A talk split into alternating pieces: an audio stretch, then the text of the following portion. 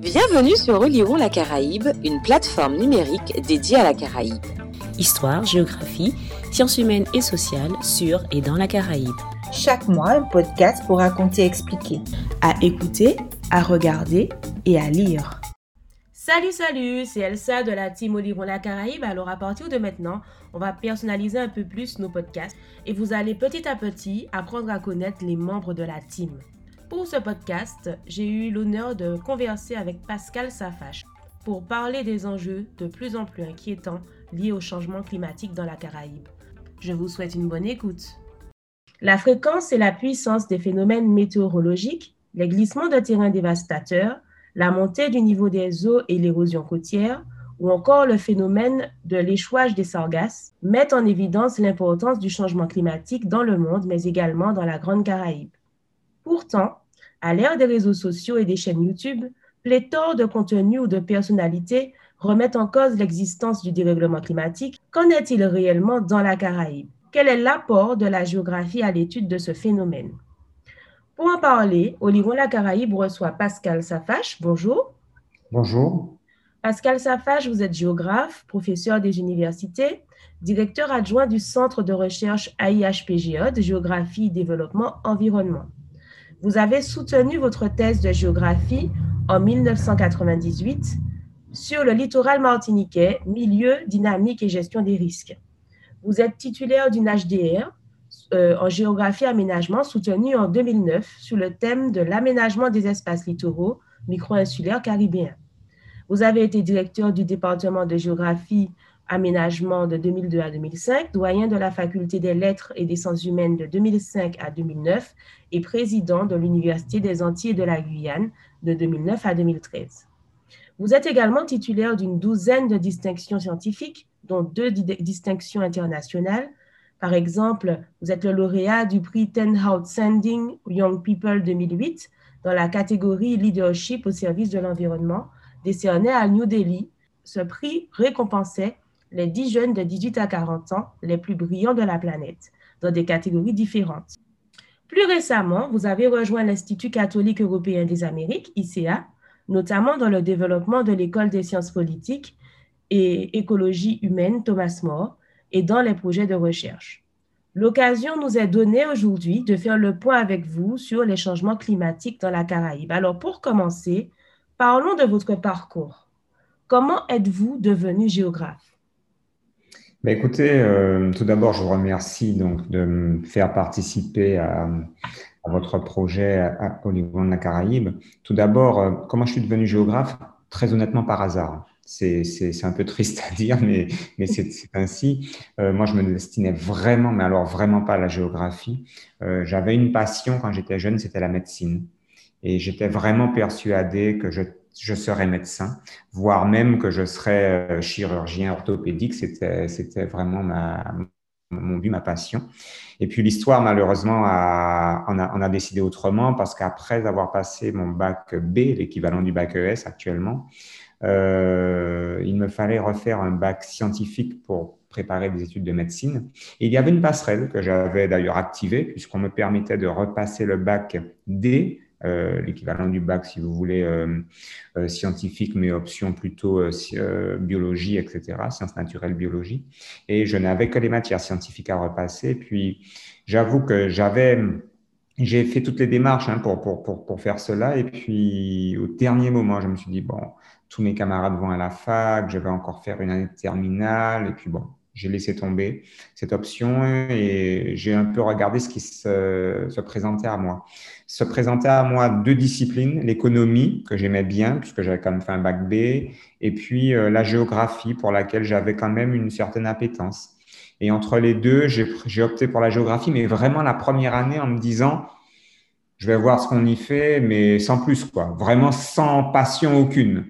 Et puis la première année, j'avoue que ça, ça m'a bien plu. Et puis je me suis dit, je vais faire une deuxième année. Et puis après, je me suis dit une troisième année. Mais franchement, quand j'ai commencé mes études de géographie, il n'y avait aucun but particulier. C'est-à-dire que je ne me projetais nullement d'être prof de géographie ou de devenir ensuite, je ne sais pas, chargé de mission dans un quelconque bureau d'études.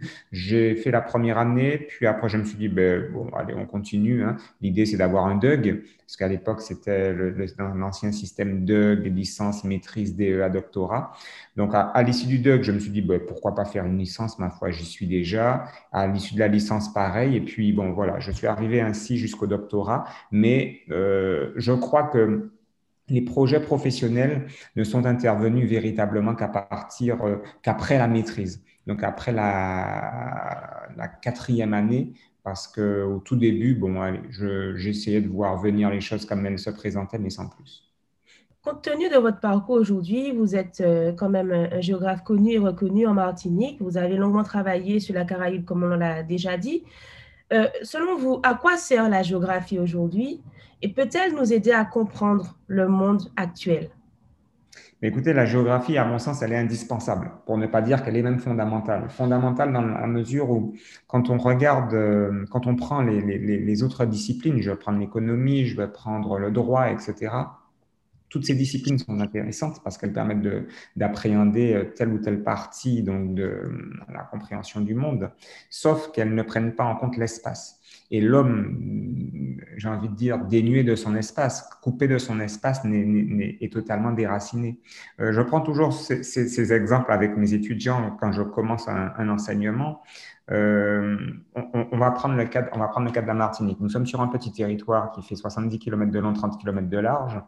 Et euh, si je dis à mes étudiants, par exemple, demain on ira en sortie à Sainte-Anne, ils vont me rétorquer systématiquement jusqu'à Sainte-Anne, parce que Sainte-Anne, ça paraît pour eux le bout du monde. Et quand je parle de Grand-Rivière, n'en parlons même pas. Sauf que Sainte-Anne, par rapport à Fort-de-France, nous sommes à moins de 40 km. Grand-Rivière à, à moins de 45 km. Mais ça paraît le bout du monde. Et je leur prends toujours cet exemple en leur disant, il faut que vous arriviez à faire ces analyses multiscalaires, comme disent les géographes, ces analyses euh, des, d'échelle, si vous voulez, cette prise en compte des différentes échelles géographiques. Pourquoi?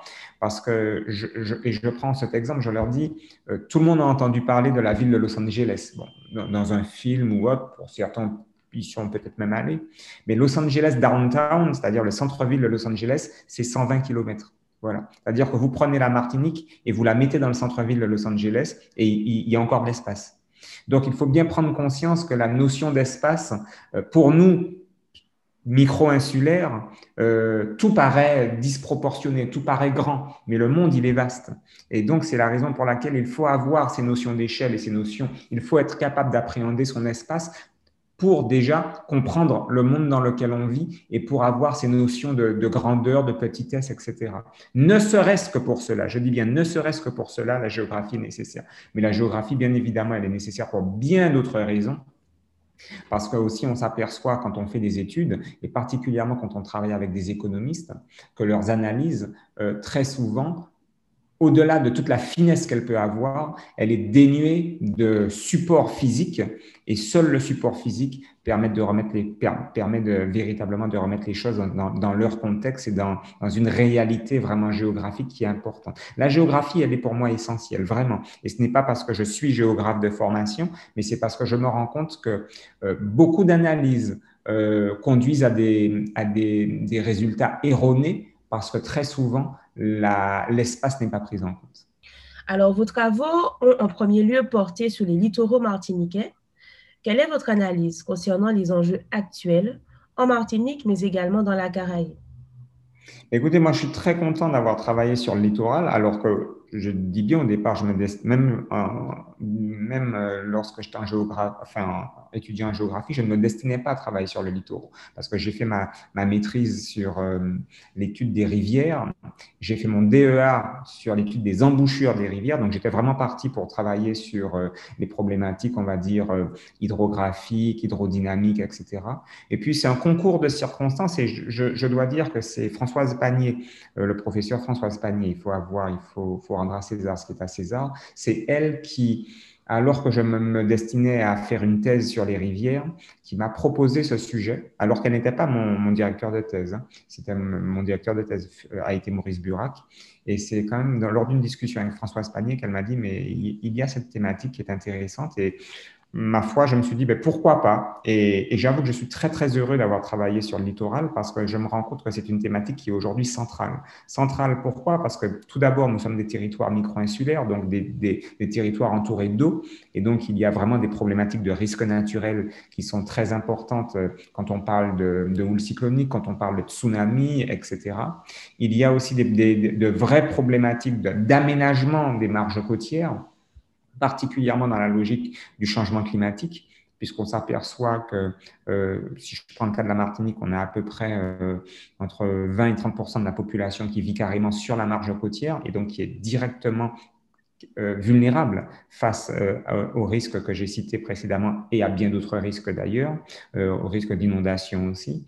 et on s'aperçoit qu'à l'échelle de la Caraïbe, en fait, les marges côtières sont tellement grignotées et tellement érodées qu'aujourd'hui, euh, le littoral devient, euh, si, je faisais justement une petite analyse géographique, le, généralement euh, sur un territoire, ce qui est important, c'est la zone centrale.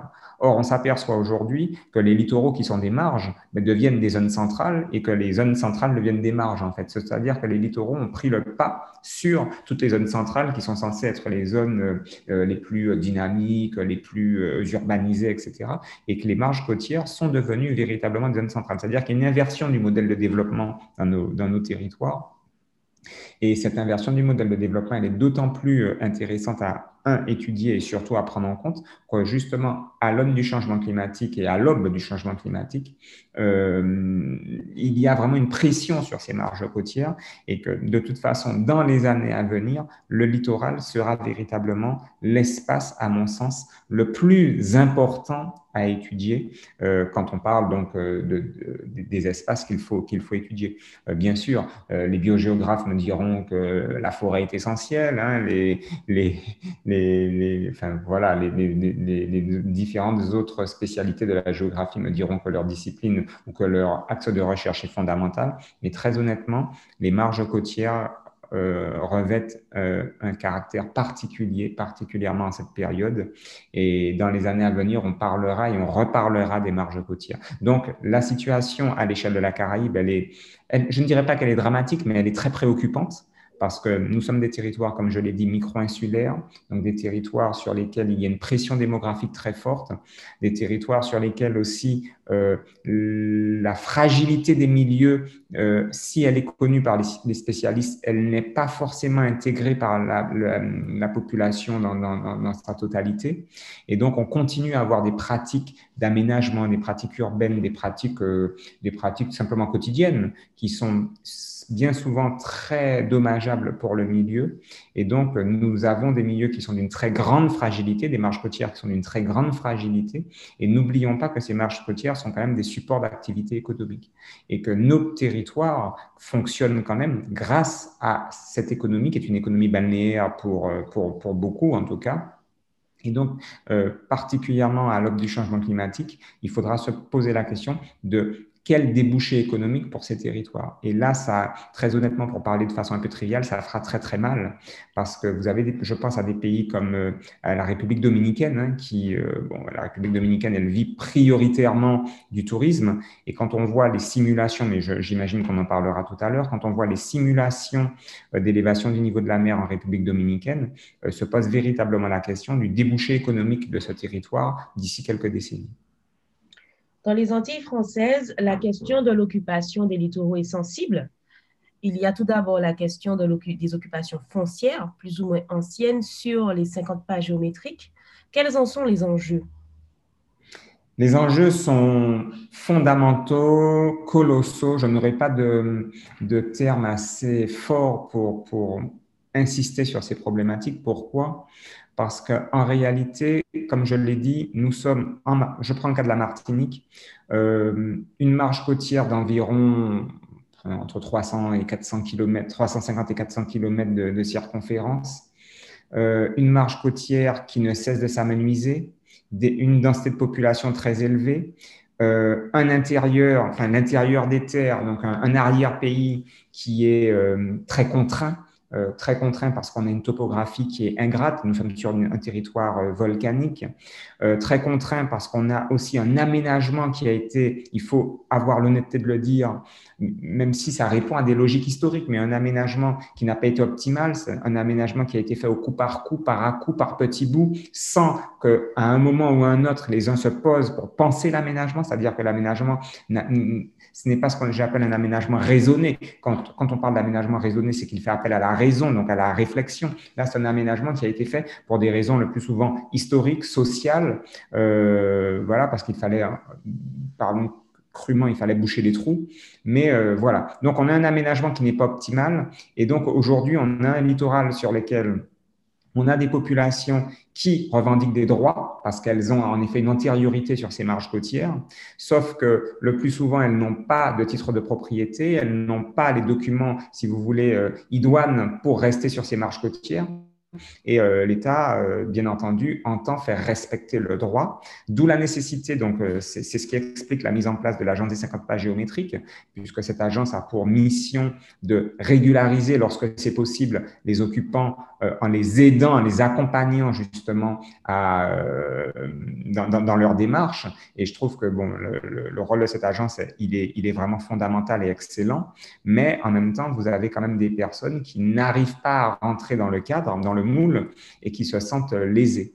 Le problème, c'est que, et, c'est en ce sens qu'on on, commence à rentrer dans une problématique qui devient un peu complexe, c'est que dans un premier, alors même que l'on est en train de régulariser des populations sur les marges côtières, on est déjà en train de penser à les euh, décaser, si j'ose dire, à leur dire, mais il faut peut-être penser à partir. Et c'est là tout le paradoxe de la situation, c'est-à-dire qu'on est en train de fixer des populations sur les marges côtières parce que c'est normal, parce que socialement ça a du sens, parce que humainement ça a du sens, mais en même temps, quand on se projette euh, sur, euh, dans, dans, les 30, 40, 50 prochaines années, il faudra aussi faire le, le, travail inverse, c'est-à-dire euh, essayer de conscientiser suffisamment le plus grand nombre pour leur faire comprendre qu'il faut quitter les marges côtières, car ce sont des marges qui vont devenir sensibles. Alors, si vous voulez, là, il y a une sorte de grand écart qu'il faudra faire. Et très honnêtement, ça va être très compliqué pour certains politiques de, faire comprendre cela à la population parce que vous ne pouvez pas dire à des personnes je vous régularise et dans le même temps, euh, quelques années après, leur dire euh, je vous demande de quitter les lieux. Donc, euh, il, faudra, il faudra assumer, si vous voulez, cette posture. Moi, en tout cas, dans les conférences que je donne, j'essaye autant que faire se peut de sensibiliser les uns et les autres à cette problématique qui est vraiment euh, prégnante, hein, puisque euh, il faut véritablement que les populations comprennent que les marches côtières vont devenir de plus en plus vulnérables, donc ce sont des aspects qui, seront de plus en plus sensibles, et euh, qu'il faudra que les populations quittent tôt ou tard, alors sinon massivement, mais d'abord petit à petit, euh, et ensuite sûrement beaucoup plus massivement. Étant entendu que les, quitter la marche côtière est une chose, reloger les populations en est une autre. Parce qu'aujourd'hui, euh, bien mal celui qui pourra dire où il faudra, où nous pourrons reloger les 80 000 personnes qui vivent en Martinique euh, directement sur les marges côtières et pour lesquelles, pour l'instant, on n'a aucune solution. Et c'est ce qui me fait dire d'ailleurs, Là, j'élargis le, le, cadre de ma réponse à la Caraïbe. C'est ce qui me fait dire d'ailleurs, sans être un prophète de l'Apocalypse, que ce que vit euh, actuellement, la, enfin, ce que vivent les populations méditerranéennes aujourd'hui, avec toutes ces migrations qu'il y a, bon, mais là, c'est pour, des raisons euh, géopolitiques, c'est parce qu'il y a la guerre, etc. Euh, mais ce que vivent les populations méditerranéennes, nous le vivrons d'ici euh, une cinquantaine, une soixantaine d'années, enfin plutôt une soixantaine d'années, je pense, parce que euh, nous aurons des populations qui seront obligées de migrer, les territoires euh, s'amenuisant de plus en plus et les marges côtières étant de plus en plus grignotées. Ces populations seront de toute façon naturellement obligées de migrer car leur territoire ne pourra pas leur permettre de, de, de vivre tout simplement. Et donc, nous aurons des migrations. Alors, ce sera lié au changement climatique, ce sera lié à des questions économiques, mais il y aura d'importantes migrations dans la Caraïbe.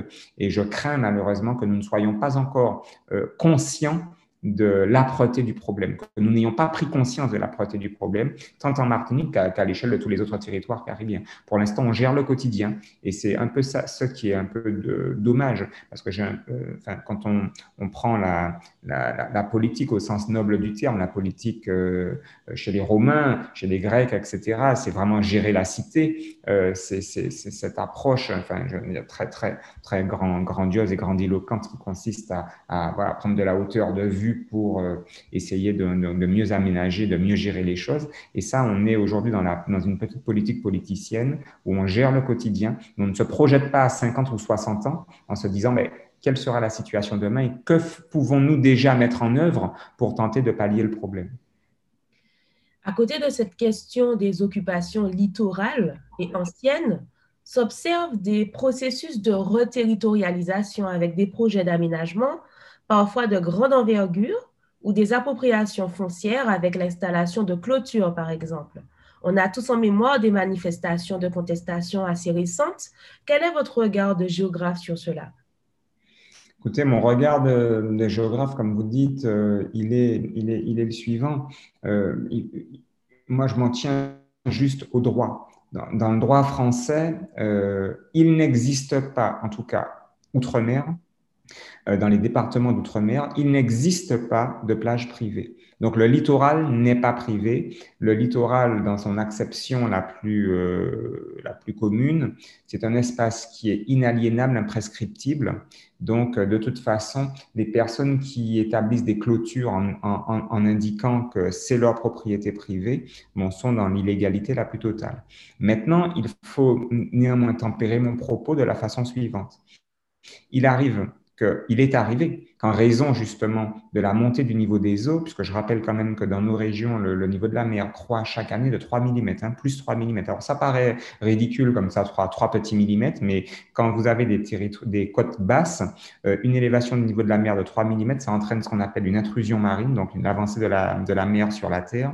Et donc, ça veut dire que la mer occupe de plus en plus les terres, et donc les, les les, personnes qui ont des terrains bordure côtière ben, voient euh, leur terrain s'amenuiser de plus en plus. Donc, il est arrivé aussi, il faut être honnête, que certaines propriétés dont les clôtures étaient jusqu'alors loin de la zone de déferlement euh, se retrouvent ben, très proche de la zone de déferlement et donc que la clôture désormais euh, empêche, si vous voulez, la libre circulation le long de la marge côtière. C'est-à-dire que ce n'est pas une volonté du propriétaire d'empêcher la circulation, mais c'est que année après année et érosion après érosion, le terrain qui faisait la clôture qui se situait à, à 80 mètres de la marge côtière, de la zone de déferlement se retrouve à, à 15 mètres de la zone de déferlement. Et donc, euh, certains qui ne prennent pas suffisamment de recul et donc se disent mais oui voilà la clôture a été mise euh, sur la zone des sur, le domaine public maritime et donc c'est totalement inadmissible. Sauf que si il y a eu et ça on le sait quelques indélicatesses à ce niveau, euh, ce n'est pas systématique, c'est-à-dire que ce ne sont pas toutes les clôtures qui euh, résultent d'une politique indélicate à ce niveau. certains, c'est simplement l'érosion côtière qui aujourd'hui fait que les clôtures ben, se retrouvent sur euh, l'espace, le, le, le, le, petit cordon euh, sableux ou, ou, rocheux qui permet à la population de déambuler, de, de, de se déplacer, et donc qui empêche la, la, la, libre circulation des biens et des personnes. Donc mon, mon regard, si vous voulez, c'est un regard qui doit être si, si, si j'y applique moi un regard scientifique, j'essaye, euh, ce faisant, d'avoir une vision très juste, c'est-à-dire qu'il faut euh, séparer le, le, le, bon grain de l'ivraie, c'est-à-dire qu'il y a eu peut-être des personnes qui ont eu des comportements indélicats et auquel cas il faut les, les réprimander pour cela et faire le nécessaire pour que laisser le libre passage en zone côtière, mais certaines malheureusement se retrouvent dans cette situation sans l'avoir voulu et c'est simplement l'érosion côtière qui en est la cause. D'où la nécessité peut-être de penser pour le futur des, moyens et des modalités de frein, de, des modalités permettant de limiter l'érosion côtière. Alors, très récemment, la Martinique a été marquée par des phénomènes d'inondation et de glissement de terrain. Il y a également eu des glissements importants chez nos voisins insulaires de la Caraïbe, comme à Saint-Kitts-et-Nevis, Antigua et Barbuda. Comment expliquez-vous ces phénomènes? Ces phénomènes, en fait, s'expliquent euh, de façon relativement classique et simple. Pourquoi? Parce que nous sommes sur des territoires qui sont volcaniques et on sait très bien que la roche volcanique, en s'altérant, donne essentiellement un matériau argileux. Donc, l'argile a ce site particulier, c'est que, euh, pour employer une formule scientifique, l'argile est une roche filiteuse, c'est-à-dire que c'est une roche qui est constituée de milliards de petits feuillets, et l'argile se, compose, se comporte exactement comme de la pâte à modeler, si vous voulez, ou comme une éponge, pour plus, plus simplement. C'est-à-dire que lorsque l'argile est très sèche, elle va présenter des fentes de dessiccation, c'est-à-dire qu'elle va se rétracter, et lorsqu'elle sera soumise à de l'eau ou à de l'humidité, elle va absorber l'eau et l'humidité va gonfler. Et lorsque sa capacité de rétention d'eau est dépassée, ben, l'argile se, se, comporte justement là comme de la pâte à modeler, voire même comme une masse encore plus malléable, et elle peut même glisser, elle peut même euh, s'affaisser, créer quasiment des coulées de boue. Et donc, euh, quand on est sur des territoires qui sont extrêmement pentus comme les nôtres, puisque nous sommes sur des territoires volcaniques avec des reliefs quand même assez ingrats, euh, de surcroît, quand on est sur des, bassins versants qui ont été quand même fortement déstabilisés parce que justement, en raison d'un aménagement, euh, aménagement inadapté ou d'un non-aménagement, on a construit un petit peu euh, partout sans logique particulière. Donc, on a très souvent déstabilisé les bassins versants. On a construit en bordure de falaise, on a construit dans des zones qui étaient totalement inconstructibles. On a beaucoup déboisé, ça c'est un élément qu'on ne veut pas entendre, mais on a énormément déboisé. Or, on connaît le rôle, on sait quel est le rôle de la végétation. Hein. Les arbres, par le biais de leur canopée, vont jouer un rôle de, de parapluie, donc de filtre. Ils vont empêcher l'énergie cinétique des gouttes de pluie d'arriver au sol, donc empêcher l'infiltration de l'eau dans le sol et donc justement tout, tout, le mécanisme mécanique qui fait que l'argile très humectée peut, peut, glisser, peut couler. Donc la, la, végétation joue ce rôle. Le réseau racinaire des arbres maintient aussi le sol en place, sauf que quand on déboise, on déboise toujours pour construire et pour construire en plus n'importe comment, ben, il arrive très souvent que les versants soient déstabilisés. Il y a aussi un élément qui peut paraître très annexe, voire même anecdotique, mais qu'il faut quand même citer parce qu'on finit par l'oublier. Euh, et beaucoup de, riverains l'évoquent, c'est le fait que nous ayons en Martinique des routes qui sont euh, de petites routes. Hein. On n'est pas sur des territoires, on n'est pas, je veux on n'est pas à Philadelphie ou à, Chicago ou à Washington. Donc, on est sur de petites routes. Et sur ces routes, on a des camions de plus en plus gros, de plus en plus lourds, des camions qui parfois ont 12 roues, 16 roues, donc des, mastodontes qui sont extrêmement lourd et qui, en se déplaçant, déstabilise le, le, réseau routier. Et euh, je rappelle que très souvent, les routes qui ont été euh, que, nous empruntons euh, quotidiennement, ce sont des anciennes traces qui étaient utilisées à l'époque pour, pour, pour, les mulets, pour, les, pour se déplacer à cheval. Donc, ce n'étaient pas des routes qui avaient été tracées, si vous voulez, pour supporter le trafic que nous avons aujourd'hui. Donc, quand on fait la somme de tout ce que je viens de dire, c'est-à-dire un territoire petit, contraint, euh, un territoire sur lequel on a un aménagement, ou plus précisément un non-aménagement, en tout cas un aménagement qui n'a pas été raisonné, qui n'a pas été pensé, sur lequel on, a, on, déboise, mais à outrance, euh, sans penser aux modalités, justement, euh, aux conséquences de, cette, de ce déboisement. Et quand on sait qu'on a un sol de surcroît qui est argileux et nous sommes en, en territoire tropical humide, je pense que toutes les conditions sont réunies pour qu'on ait des glissements de terrain. On peut même d'ailleurs se poser la question de savoir euh, pourquoi on n'en a pas eu plus ces dernières années, parce que, à mon avis, toutes les conditions sont réunies pour que le drame se produise. Euh, et Dieu merci, euh, je trouve qu'on est quand même, euh, et, et, et, là, c'est, certains diront euh, que, que j'évoque ma foi, mais, mais je crois que là, c'est vrai, c'est Dieu merci, nous avons été protégés jusqu'à présent, parce que j'ai le sentiment que on aurait pu avoir plus, des situations bien plus dramatiques en Martinique quand on regarde la, situation de l'aménagement, de la déstabilisation des versants. Tout le monde veut avoir une maison, c'est normal, c'est humain, mais sauf que on construit n'importe comment mais vraiment n'importe comment. Il y a des maisons qui sont construites en bordure de falaise, mais sans que ça ne pose de problème à, quiconque. Il y a des maisons qui sont construites sur des, des versants extrêmement pentus. Moi, j'ai encore en mémoire une, villa que j'ai, alors vous me direz que c'est anecdotique, ce n'est qu'un exemple, mais il y en a tellement comme ça. Une villa qui a été construite euh, au, Vauclin, sur une pente, mais sans nom, tellement elle est, elle est, marquée, avec des pilotis, mais qui ressemblaient à des bois d'allumettes. Pourquoi? Parce qu'on est encore dans la logique aussi du coup de main. C'est-à-dire qu'une part importante de la population fait appel euh, à des, à jobbers pour faire, euh, pour faire des constructions. Alors, socialement parlant, c'est très bien parce que ça permet euh, du lien social, ça permet, ça fait partie aussi de notre ADN. C'est comme ça que nous, Antillais, fonctionnons. Nous sommes très, comment dirais-je, dans une forme d'empathie et nous essayons de nous entraider, etc. Ça, c'est très positif. Sauf que là, on parle de vie des populations, on parle d'aménagement du territoire. Et donc, comme je prends toujours je prends toujours cet exemple, je dis Jojo, que tout le monde connaît, qui rend des services, qui est spécialiste de carrelage, d'Internet, de plomberie, etc. Jojo, il est très sympa le dimanche quand on a une ampoule qui ne fonctionne pas. Mais Jojo, il ne peut pas construire des maisons parce que Jojo, il n'a pas la formation pour ça. Et donc, le problème, c'est que quand on fait appel à Jojo pour construire des maisons, tant que ça va, c'est bon, tant qu'il n'y a pas de problème. Mais le jour où il y a un problème, vous n'avez que vos yeux pour pleurer. Et malheureusement, tant à soleil levant, alors même si à soleil levant, la, problématique était différente, mais euh, quand vous avez des, cas comme soleil levant au François, comme, comme la, route de Mout euh, à Fort-de-France, etc., mais quand ça glisse, ça glisse. Et après, vous avez des personnes qui ont économisé toute une vie pour, pour, pour avoir une villa, et puis qui de jour au lendemain ou en quelques secondes se retrouvent sans rien. Voilà. Et les assurances ne jouent le plus souvent ne, ne suivent pas parce qu'elles vont toujours trouver un, biais pour indiquer que euh, voilà, il y, avait, il y avait une malfaçon, il y a quelque chose qui n'avait pas été respecté, et, donc les populations se retrouvent dans des situations vraiment dramatiques. Donc, pour conclure sur ce point, la situation, euh, tant en Martinique que dans la Caraïbe, elle se comprend parce que nous sommes sur des territoires vraiment qui, euh, j'ai envie de dire, concentrent l'essentiel des germes susceptibles d'expliquer ces glissements de terrain.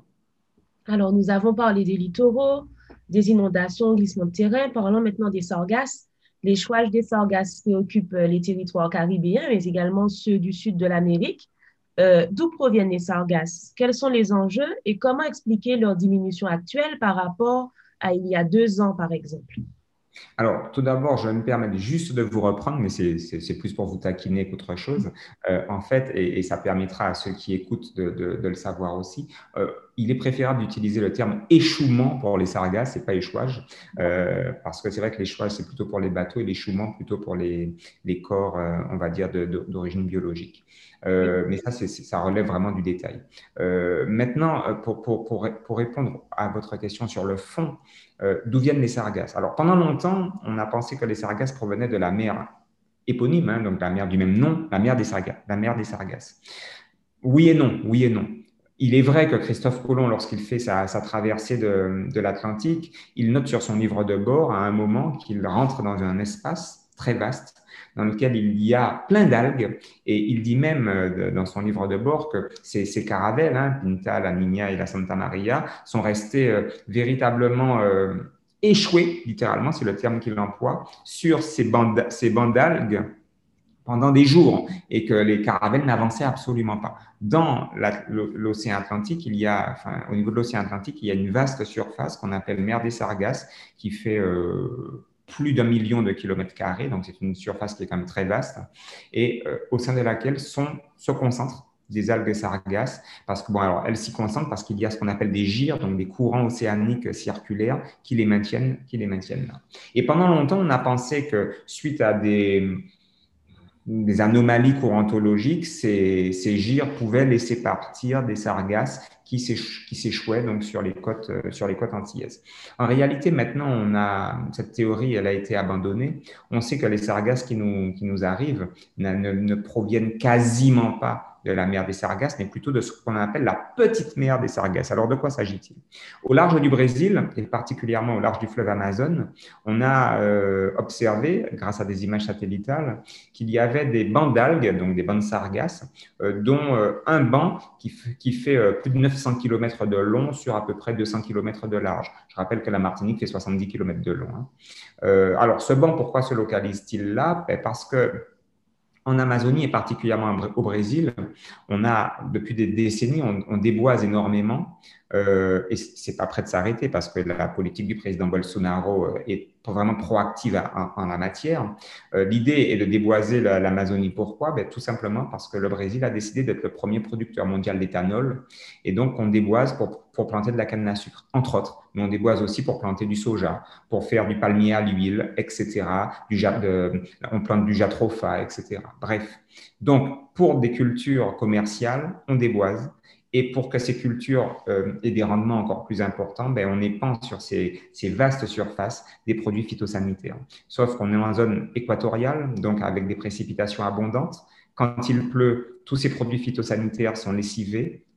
Il y a un ruissellement très important. Ce ruissellement génère donc des transferts de ces produits phytosanitaires via les rivières et les fleuves qui elles-mêmes, étant exoréiques, se jettent en direction de la mer.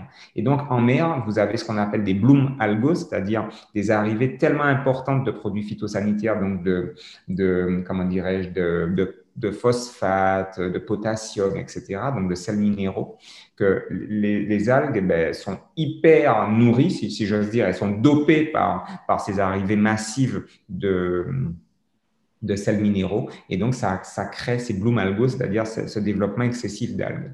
Donc, euh, ces, algues sargasses voilà, prolifère là. Et il arrive qu'à la faveur de courants, là, vous avez le courant des Guyanes donc, qui, qui longe le Brésil et qui remonte vers les, les Antilles. Et donc, lorsque le courant des Guyanes est, en fonction de ses orientations, hein, il est parfois un peu plus puissant, etc., mais il détache quelques bandes, quelques radeaux de sargasses qui finissent par migrer euh, jusqu'aux Antilles et s'échouer sur les côtes antillaises.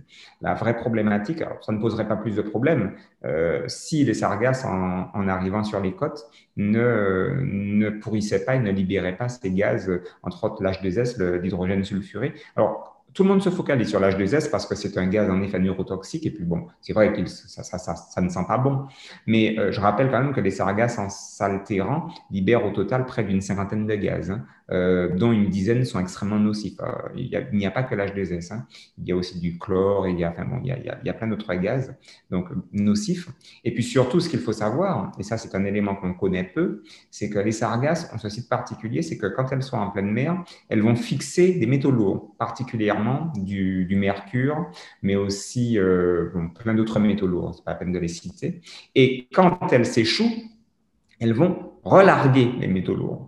C'est ça le problème. Donc, quand, quand, vous avez les sargasses qui arrivent en zone infralittorale, donc qui arrivent en bord de mer, elles vont relarguer ces métaux lourds et donc la, la, la, la faune la, microfaune, si vous voulez, euh, euh, infralittorale, donc tous les petits poissons, les, mais particulièrement aussi les, les bivalves, hein, que ce soit les, ce qu'on appelle chez nous palourdes, etc., et tous les animaux qui, qui vivent dans, dans, dans, ces zones, ben, par bioaccumulation, vont fixer ces métaux lourds dans leur chair.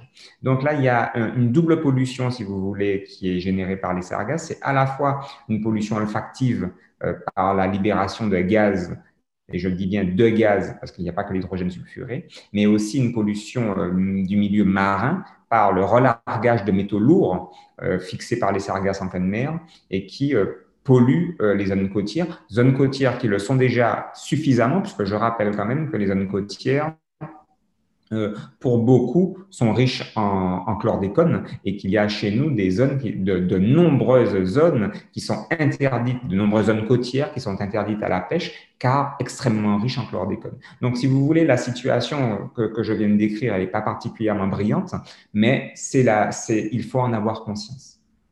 Et pour l'avenir, quelle stratégie, quelle réponse pourrait-on envisager pour faire face à, à ces invasions de sargasses sur le littoral? Là, vous me posez une question, euh, je n'ai pas de boule de cristal, mais je vais quand même essayer de vous répondre. Euh, L'idée, et beaucoup l'ont déjà dit avant moi, c'est de faire de ce problème une opportunité. Donc, c'est-à-dire d'essayer de capitaliser sur les sargasses pour en faire quelque chose. Alors, on sait très bien que les sargasses, on peut en faire du bioplastique euh, parce que la sargasse a des propriétés qui, qui s'y prêtent. Bon, c'est vrai. On sait que la sargasse, on peut, certains en font de, l'engrais. Mais bon, sauf que quand on sait les, teneurs en métaux lourds qu'il y a dans les sargasses, euh, cette possibilité, si elle est permise en dehors de l'Union européenne, elle ne l'est, euh, elle ne l'est pas dans l'Union européenne parce que les normes ne le permettent pas. Certains, au Mexique par exemple, font euh, transformer sargasses en briques pour la construction. C'est-à-dire qu'ils mélangent les sargasses avec du, sable et de, et de l'argile. Ils, ils font tout, le tout sécher, le compressent et ils en font des briquettes. Bon, ça peut être aussi un débouché. Certains s'en servent pour, euh, comment dirais-je, pour protéger les côtes de l'érosion, c'est-à-dire qu'ils font ce qu'on appelle des mattes. Les mattes, c'est un, alors les mattes, c'est un processus naturel, c'est-à-dire que quand les algues se mélangent au sable, ça crée des sortes de zones indurées en zone côtière et qui, qui justement euh, limitent l'érosion naturellement. Et donc certains se disent, mais pourquoi ne pas lutter contre l'érosion côtière en recréant artificiellement des mattes, c'est-à-dire qu'on va prendre les algues sargasses, on va les mélanger au sable et on va, on va essayer de les faire un peu sécher, donc euh, voilà, de façon à créer des sortes de, d'escalier, des indurations, si vous voulez, sur les marches côtières. Donc, il y a plein de possibilités, étant entendu que l'une des possibilités que je n'ai pas évoquées, qui est pourtant peut-être la, celle vers laquelle il faudrait véritablement aller, en dehors des, des, matériaux comme le bioplastique, ce serait euh, de faire du biogaz avec les sargasses. Sauf que, comme les sargasses sont riches en métaux lourds, euh, dans tous les méthaniseurs que l'on a utilisés, euh, les méthaniseurs ont été très vite abîmés parce que les métaux lourds se déposent sur les parois des méthaniseurs et ça les, ça altère. Euh, il, faut, faire de ces sargasses une opportunité, sauf que pour l'instant, il faut des moyens colossaux pour le faire. Et le problème, c'est qu'il y a un jeu un peu de chat et de la souris entre l'État et les collectivités, puisque lorsque les sargasses sont en pleine mer, c'est l'État qui doit agir, et lorsque les sargasses arrivent à terre, ce sont les collectivités qui prennent le relais. Sauf que les collectivités disent à l'État, gérez votre problème en pleine mer, et l'État dit aux collectivités, euh, quand elles arrivent à terre, ce n'est plus notre problème.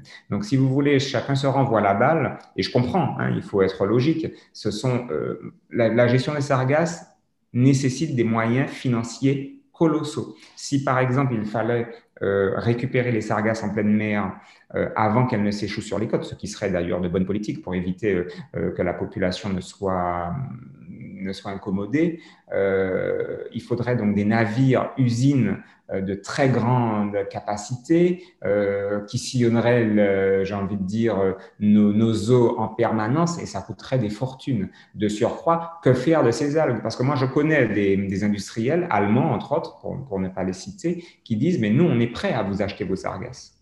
Sauf que pour ce faire, nous demandons deux choses, enfin trois choses. Un, que vous nous les livriez lavés, c'est-à-dire dépourvus de sel, donc la première contrainte. Deuxièmement, il faut trouver l'eau pour laver les sargasses parce qu'il faut de l'eau douce et l'eau douce, euh, ça a un coût quand même. Et puis troisièmement, ils disent euh, il faut que vous nous les livriez régulièrement, c'est-à-dire il ne faut pas qu'il y ait juste euh, deux ou trois mois dans l'année vous nous livrez des sargasses, il faut nous, nous les livrer tout le temps. Et enfin, dernier aspect, quand vous nous les livrez, il ne faut pas qu'elles aient pourri, il faut que vous nous les livriez fraîches. Donc, euh, si vous voulez, ça commence à faire beaucoup de contraintes pour euh, que ces sargasses soient ensuite utilisées par, euh, des, industriels pour en faire du bioplastique. Et donc, c'est la raison pour laquelle on n'a pas encore trouvé de débouché industriel, parce que bien sûr, ponctuellement, il y a des personnes, par exemple, il y a un brevet qui a été déposé pour faire des, cercueils en sargasse, donc des cercueils qui vont se dégrader beaucoup plus facilement que le bois, etc. Donc, tout ça, ce sont de très bonnes idées, mais ça reste encore artisanal. C'est pas une production industrielle, et donc ce ne sont pas ces, ces activités qui vont permettre de limiter, si vous voulez, euh, euh l'échouement. Même moi, je fais la faute. L'échouement de de, sargasses sur, euh, sur les marges côtières. Voilà. Donc, euh, la situation, elle est vraiment, très honnêtement, elle ne prête pas à sourire. Elle ne, l'avenir n'est pas, n'est pas particulièrement brillant de ce point de vue. Et je crains que si nous, nous avons euh, prochainement, alors peut-être pas cette année, mais l'année prochaine, parce que bon, cette année, on est en phase de Nina, donc bon, il y a, y a peut-être des chances qu'on ait moins de sargasses, mais euh, l'année prochaine, euh, je crains que nous, nous ne connaissions des épisodes de, de, d'échouement de, de sargasses encore très importants, sans que nous n'ayons de solution idoine pour y faire face. Alors, chers auditeurs, nous allons venir nuancer un peu plus le tableau euh, que nous sommes en train de, dessiner ce matin dans ce podcast, puisqu'on aborde maintenant la question de la montée des eaux. Euh, est-ce que euh, la montée des eaux est aujourd'hui une réalité dans les Antilles françaises et dans la Caraïbe? Vous en avez déjà un peu parlé tout à l'heure. Et quels en sont les enjeux pour nos sociétés? Alors, est-ce que c'est une réalité dans la Caraïbe et en Martinique? Oui. Euh, oui, pourquoi? Parce que comme je le disais précédemment, euh, dans notre région, le niveau de la mer s'élève en moyenne chaque année de plus 3 mm. Et on sait, et là ce sont les, simulations du GIEC, le groupe, international sur l'évolution du climat, qui dit que d'ici grossièrement, euh, alors moi je dis qu'on est à 3 mm, mais en fait le GIEC dit qu'on est à 3,5 mm pour être précis. ce sont les derniers chiffres de 2019. et on sait que d'ici une vingtaine d'années, on passera à plus 4,5 mm. C'est-à-dire que non seulement le niveau de la mer s'élève, mais il n'est pas prêt de, s'arrêter de s'élever. Le processus va, se poursuivre, va, même s'amplifier. Donc ça, c'est un élément qu'il faut avoir en mémoire. Alors, généralement, quand on dit à monsieur ou madame tout le monde qu'on a une élévation du niveau de la mer qui est de, de niveau de nature millimétrique, ça fait sourire. On se dit, ouais, 1 mm, 2 mm, 3 mm. Quel, intérêt pour, pour, la Martinique et quel est l'intérêt de nous, de nous faire, enfin, on nous fait perdre du temps avec ce type d'information. Sauf que quand vous avez une côte à falaise, c'est-à-dire une côte qui est subverticale et que le niveau de la mer passe d'un de, de, point X et qu'il croît de 3 mm, c'est sûr qu'il n'y a aucun, aucune incidence pour la population. Mais quand vous avez une côte qui est subhorizontale et que le niveau de la mer s'élève de quelques millimètres, ben ça veut dire que la mer va pénétrer à l'intérieur des terres sur quelques mètres et chaque année quelques mètres supplémentaires. Ça veut dire que l'eau déferle un peu plus haut sur la marge côtière, c'est-à-dire sur l'estran, mobilise beaucoup un peu plus de sable et c'est ainsi que l'érosion s'installe doucement. Donc, le, problème qu'il faut bien intégrer aujourd'hui, il est le suivant. Un, on a, euh, comment dirais-je, un, on a euh, le niveau de la mer qui s'élève. Deux, on est sur des territoires micro-insulaires. Donc, des territoires qui n'ont pour la plupart pas d'arrière-pays ou très peu d'arrière-pays. Donc, des territoires sur lesquels il n'est quasiment pas possible de déplacer les populations ou de les relocaliser, ou alors de façon vraiment marginale. Trois, les populations n'ont pas encore véritablement pris conscience de la propreté du problème. Les politiques non plus. C'est-à-dire que certains en sont parfaitement conscients, mais ils n'ont pas pris conscience que c'est maintenant qu'il faut agir. C'est-à-dire que, si vous voulez, euh, comme, je, vous savez, il y a, il y a une expression, je, je c'est pas très scientifique ce que je vais dire, mais c'est une expression que j'aime, enfin, c'est une image que j'aime beaucoup et que je vais me permettre de faire, de vous faire partager. Dans, dans le film La haine qui est sorti il y a plus d'une vingtaine d'années, à la fin, euh, vous avez quelqu'un qui saute d'un toit et qui, avant de s'écraser au sol, répète en boucle Jusqu'ici, tout va bien. Jusqu'ici, tout va bien. En effet, il n'a pas, il s'est pas encore écrasé, donc tout va bien. Mais je crois que nous sommes exactement dans la même situation, c'est-à-dire que jusqu'ici, tout va bien, parce que le drame n'est pas encore arrivé. Mais il ne faut pas attendre que le drame se produise pour trouver la solution. La solution, elle s'anticipe. Et c'est ça la politique. La politique, c'est gérer la cité, la gérer en amont si possible. Et donc, il ne faut pas attendre que nous soyons obligés de, migrer et de devenir des réfugiés climatiques pour tenter de trouver des solutions. Et donc, il faut anticiper le problème. Et comment l'anticipation passe dans un premier temps par ne plus construire ou euh, limiter en tout cas les constructions en zone côtière. On s'aperçoit aujourd'hui, quand on prend les, schémas de développement qui nous sont proposés, que ce soit par les collectivités, euh, euh les, les, communautés d'agglomération ou par la CTM, qu'il y a encore beaucoup de constructions en zone côtière. Or, les marges côtières devraient être laissées libres pour, en raison du changement climatique et en raison de, cette, de ces problématiques d'intrusion marine. J'ai fait un certain nombre de simulations avec euh, des collègues, et entre autres avec un, un, de mes collègues, Johan Pellis. Euh, on a fait des simulations d'élévation du niveau de la mer, et ces simulations indiquent très clairement que d'ici la fin de ce siècle, la Martinique perdra à minima 5% de sa superficie.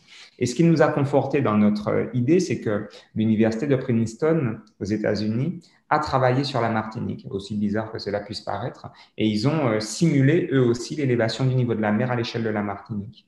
Et euh, nous, nous, nous disons que, la, que euh, comment dirais-je, que l'élévation du niveau de la mer devrait être comprise entre une trentaine de centimètres et une cinquantaine de centimètres, une soixantaine au maximum d'ici la fin de ce siècle.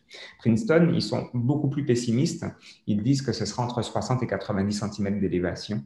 Mais ce qui est quand même très rassurant, c'est que la cartographie qu'ils ont sortie est exactement la même que la nôtre. Franchement, euh, on peut quasiment les superposer tellement elles sont, elles sont similaires. La seule chose, c'est qu'eux estiment que l'intrusion marine sera beaucoup plus profonde et donc que les communes côtières seront plus impactées que nous ne, l'indiquons. Donc nous, nous estimons qu'il y aura à peu près 5% de la superficie de la Martinique euh, en noyer. Pour Princeton, ce serait, on serait plutôt sur du 7, du 7 à 8% d'ennoiement d'ici la fin de ce siècle.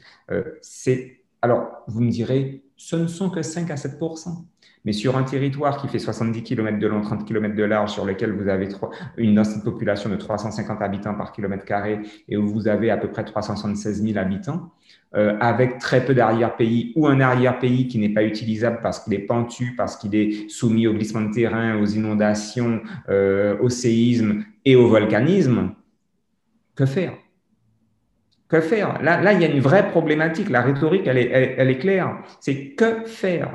Parce qu'il n'y a pas de solution miracle. Donc c'est soit nous avons l'intelligence de nous poser et d'essayer de trouver des solutions collectivement, soit ben, nous continuons à regarder les trains passer et euh, nous deviendrons tout simplement des réfugiés climatiques. Ah, il, faut, il faut vraiment être très clair. Moi, là, je préfère poser les, données du problème à plat et les énoncer clairement. Au moins, votre podcast aura le mérite de servir de, référence. Et il aura bien été indiqué que le, euh, qu'en janvier 2021, euh, Pascal Safache avait eu au moins l'honnêteté de dire les choses clairement. Nous sommes aujourd'hui à la croisée des chemins. Soit nous sommes suffisamment conscients de la situation et donc nous essayons collectivement, sans parti pris, sans, sans exclure quiconque, nous essayons de réfléchir en tant que peuple, si j'ose dire, parce que bon, c'est un mot très à la mode, hein, il faut faire peuple. Alors faisons peuple. Euh, et essayons de réfléchir collectivement, sans a priori, sans exclure personne, sans, sans parti politique, essayons de réfléchir à que faire pour permettre à ce pays de conserver encore tous ses habitants et éviter que les marches côtières ne deviennent de, des, des, lieux de, de, de, grande vulnérabilité, pour ne pas dire des lieux de drame, ou alors continuons à faire ce que nous faisons actuellement, c'est-à-dire à, faire comme des autruches, on se met la tête dans le sable et on attend que ça arrive. Et je, pré, je prédis, et là sans être un grand voyant, je prédis que les drames se multiplieront sur les marges côtières. Les phénomènes dont nous venons de parler sont planétaires il semble que ce soit euh, les territoires insulaires qui, sont en première ligne. Quels seraient les moyens d'action de ces territoires pour que les grandes puissances accélèrent les politiques réellement durables? Sommes-nous condamnés par leur inertie, surtout quand ce sont des climato-sceptiques sans scrupules comme Jair Bolsonaro qui gouvernent c'est une question qui est essentielle, mais elle est extrêmement complexe. Euh, enfin, la réponse, la réponse est complexe. Euh, tout d'abord, vous savez, j'ai participé euh, trois fois à la COP. J'ai participé à la COP 21 à Paris en 2015. J'ai participé à la COP 23 euh, en Allemagne, à Bonn, et j'ai participé à la COP 24 en Pologne. Ne me demandez pas le nom de la ville parce que je serais incapable de prononcer ce nom, Katowice, ça doit se prononcer comme ça. et dans, les trois fois, j'ai quand même été c'était un exercice qui était très intéressant puisqu'on me demandait à chaque fois d'intervenir comme conférencier. Mais les trois, les trois fois, j'ai été extrêmement perturbé et déçu par le fait que ces grandes manifestations internationales euh, drainent beaucoup de monde. Il y a une ambiance qui est extrêmement festive, c'est très agréable parce qu'on croise vraiment des personnes qui viennent du monde entier, mais concrètement, on se rend compte que c'est sûrement pas lors de ces manifestations que les problématiques vont, vont, vont, avancer et se résoudre. Parce que les petits territoires ben, sont là, j'ai presque envie de dire, j'ai presque envie de dire, pour servir de caution, mais leur voix de toute façon porte très peu. Et pourtant, ce sont ces petits territoires qui vont payer la note en premier. Euh, je rappelle qu'il faut bien prendre conscience que les territoires micro-insulaires sont de véritables laboratoires d'études. C'est-à-dire que ce qui se passe euh, chez nous en deux ans se passe sur les territoires continentaux en, en 20 ou 30 ans. Donc chez nous, tout est surexprimé, tout est magnifié. Et donc, nos territoires devraient servir véritablement de modèle. Sauf que nous sommes, euh, puisque nous sommes petits et que nous n'avons que très peu de poids, et nous avons très peu de poids aussi parce que nous ne sommes pas solidaires. À l'échelle de la Caraïbe, bon, la Caraïbe commence à quand même à, à faire entendre sa voix, puisque bon, avec euh, toutes les instances internationales que sont euh, le, le, CARICOM, euh, enfin bon, tout, tout, toutes ces instances, hein, ou tous les regroupements tels que l'OSCS, etc. La, la, Caraïbe commence à faire entendre sa voix, parce que bon, ce sont quand même une, une, une, vingtaine d'États, nations, ce sont quand même au total plus de plusieurs, enfin là, ça fait plusieurs centaines de milliers d'habitants, euh, etc. Donc, on commence à avoir du poids. Je crois de mémoire, hein, je ne suis pas euh, spécialiste de ces questions, mais euh, bon, la Caraïbe au sens, au sens insulaire du terme, hein, c'est-à-dire les territoires insulaires, ça doit être 0,5% de la population mondiale, mais la Caraïbe dans, sa grande, dans son acception la plus large, c'est-à-dire avec la bordure continentale, c'est grossièrement 4% de la population mondiale. ça commence à avoir du sens. Sauf que, comme nous ne sommes pas toujours solidaires, surtout, euh, mais malheureusement, nous n'arrivons pas à faire contrepoids face à, face à de grandes puissances que, que sont les États-Unis et même, euh, même des puissances qui sont moins, moins importantes que les États-Unis, mais nous n'arrivons toujours pas à faire contrepoids. Bien. Donc, l'idée, quelle est-elle? L'idée, ce serait de, on aime ce mot, faire peuple, mais c'est faire peuple au sens le plus large du terme, c'est-à-dire faire peuple caribéen, c'est-à-dire faire cause commune au moins, au moins faire cause commune contre le, réchauffement climatique et ne pas être les dindons de la farce, c'est-à-dire ceux qui vont payer la facture, une facture pour un, restaurant auquel nous n'avons pas été invités, si vous voulez. C'est un petit peu ça l'idée. Parce que je crains malheureusement que nous ne payons durablement et très fortement la facture, alors que malheureusement nous avons été, très peu, très peu pollué en fait. Bon, euh, maintenant, euh, que faire? Ben, La première chose, c'est informer et former les populations. Je pense que l'information, c'est déjà. Quelqu'un me disait récemment que l'information, c'est le pouvoir, ce qui n'est pas totalement faux. Donc déjà, savoir ce qui va se passer, c'est important.